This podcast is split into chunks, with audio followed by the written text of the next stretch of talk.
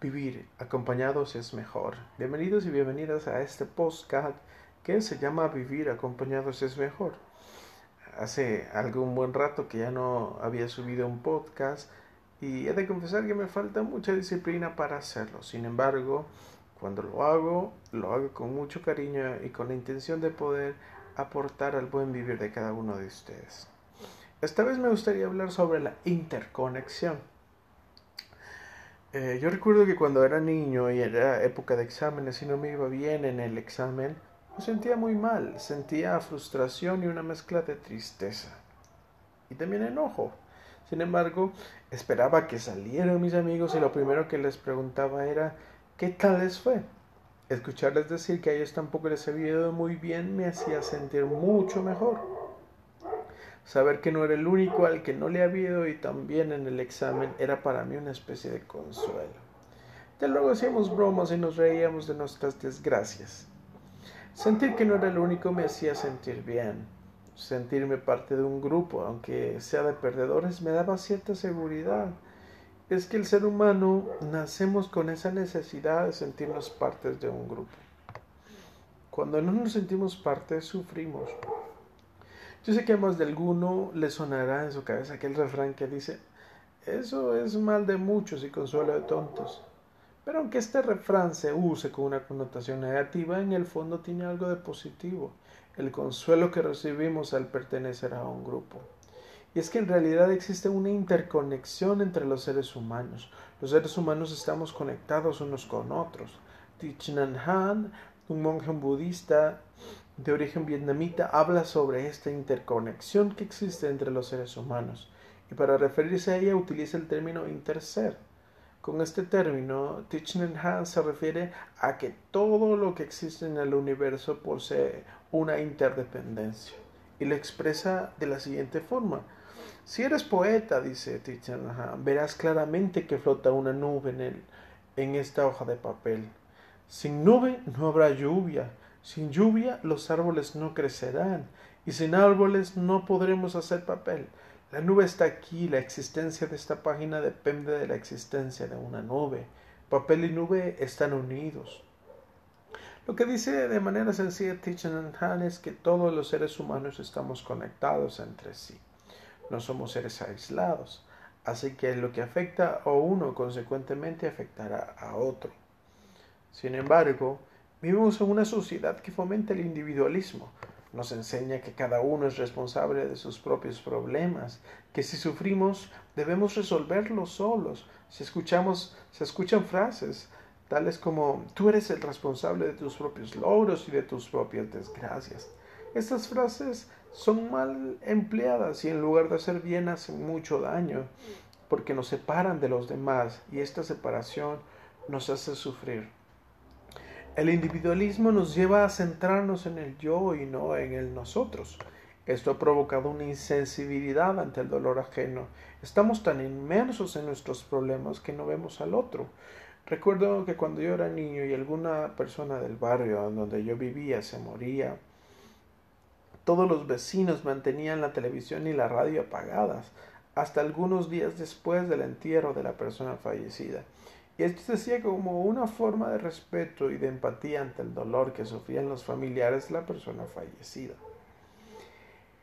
En la Biblia se menciona algo similar. El apóstol Pablo les escribe a los corintios que ellos son como un cuerpo que está interconectado entre sí y les dice, si uno de los miembros sufre, los demás comparten su sufrimiento y si uno de ellos recibe honor, los demás se alegran con él.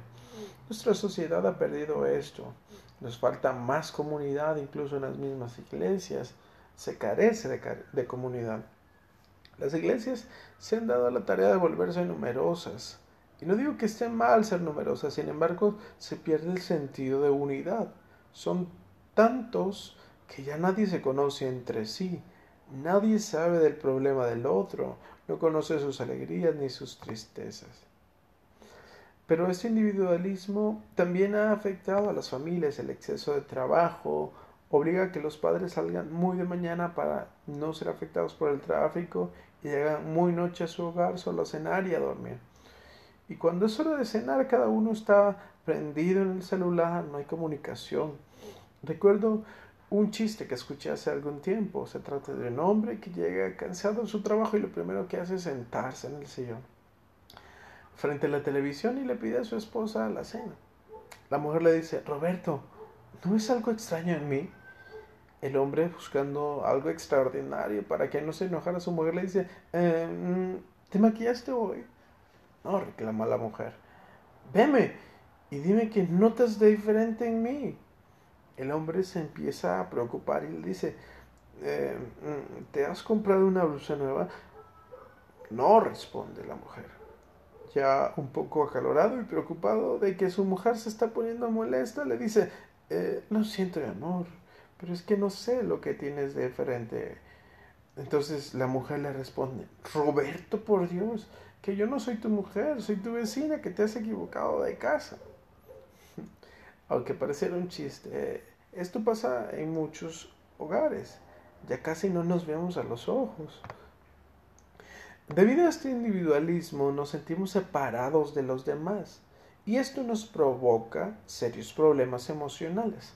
Thich Han dice, si te aferras a la idea de identidad separada, tendrás mucho miedo, pero si miras profundamente y eres capaz de verte a ti mismo en todas partes, perderás ese miedo. El individualismo, además de que nos impide ver a los demás e interesarnos en sus problemas también nos hace sufrir a nosotros mismos, porque nos sentimos como entes separados del resto de la humanidad. Sentirnos como parte de la humanidad nos ayuda a sentir compasión por nosotros mismos, entender que la humanidad no es infalible, sino que comete errores y que nosotros como parte de esta humanidad también somos propensos a cometer errores. Recuerdo a un paciente que se culpabilizaba porque había cometido algunos errores en su vida.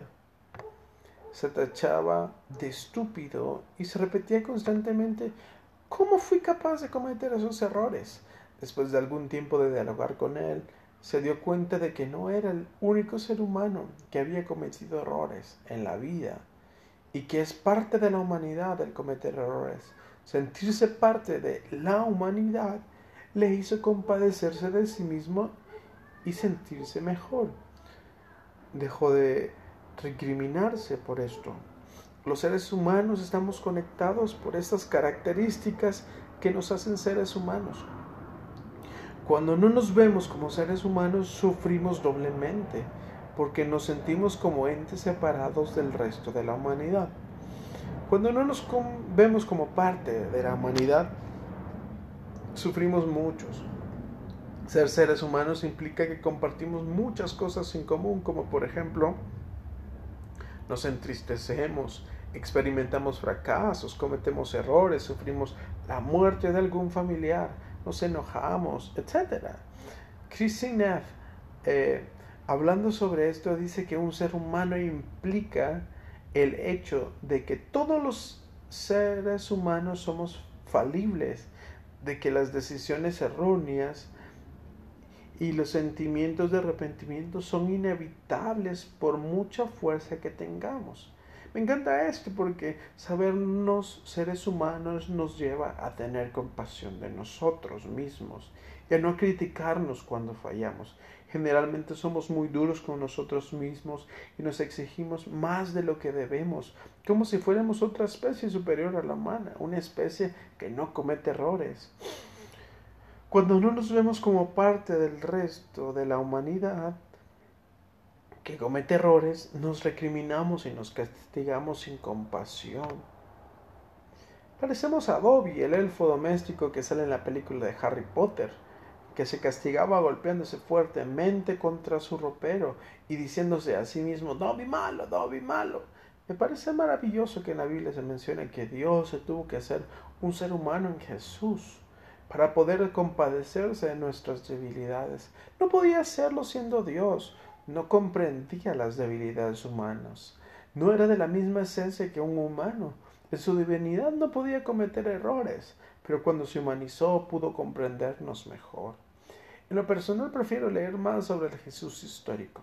Más que el Cristo de la fe, Yo me siento más identificado con el Jesús que tuvo hambre, que tuvo sed, que se cansó, que lloró por la muerte de su amigo, que se enfureció cuando llegó al templo y sacó a los comerciantes. Me siento más cerca de este Jesús.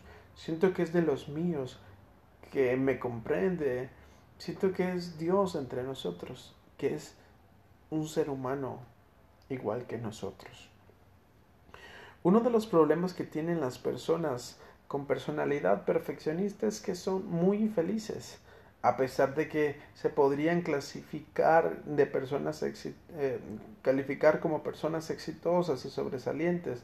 Las personas perfeccionistas suelen vivir con más angustia, tensión y a pesar de que las cosas las hagan bien, se sienten fracasados. Se ha descubierto que las personas perfeccionistas padecen mayor estrés. Y existen varias razones ambientales por las que una persona puede desarrollar este tipo de personalidad. Entre ellas podemos mencionar la humillación constante que recibieron de niños y esto las llevó a buscar la manera de ser perfectas para lograr ser aceptadas. Otro de los factores que puede contribuir al desarrollo de una personalidad perfeccionista es cuando los padres son demasiado exigentes con sus hijos. Los niños tienen miedo a perder el amor de sus padres, cuando no cumplen con sus exigencias y tienen que esforzarse por cumplir sus expectativas. De igual forma, la sociedad también influye en el desarrollo de este tipo de personalidad. Nuestra sociedad es altamente competitiva y nos bombardea con mensajes en los que se nos alienta a destacar por encima de los demás. Esto nos lleva a buscar el perfeccionismo.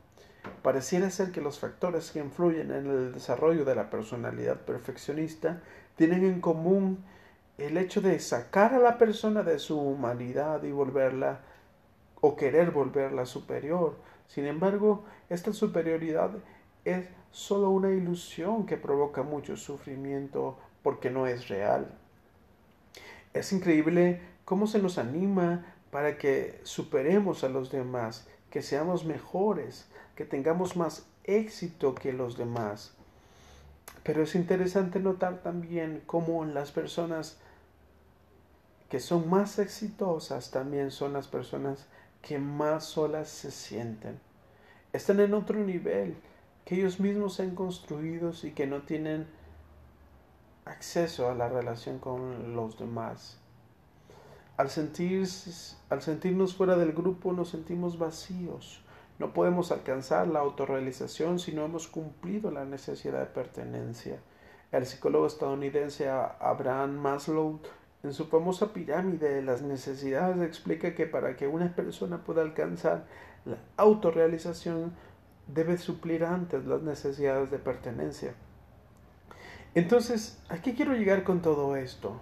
La intención de todo esto es que tomes conciencia de que somos parte de un gran todo y de que no somos seres aislados, que el individualismo de nuestra época nos está haciendo muchísimo daño, nos hace, eh, no nos hace felices, por el contrario, nos lleva a desarrollar depresión y ansiedad, a sentir angustia ante la soledad. La intención es que tomes conciencia de que lo que te afecta a ti también me afectará a mí y que lo que me afecta a mí de alguna forma también te afectará a ti. De que todos los seres humanos compartimos características en común. Estas características es que somos falibles, que cometemos errores constantemente y que no somos los únicos, que también los otros seres humanos lo hacen. Que seamos más compasivos con nosotros mismos, que no nos tratemos tan duro y y sin compasión. Eh, la intención es que creemos espacios en donde podamos interesarnos los unos por los otros, que dejemos la estúpida idea de que cada quien vea cómo sale. Estamos interconectados, no lo olvidemos. Pues bien amigos, espero que esto haya dejado alguna eh, idea en tu cabeza y que podamos eh, construir un mundo mejor, que podamos vivir de mejor forma. Recuerden que este es el podcast Vivir acompañados es mejor y los espero hasta la próxima vez.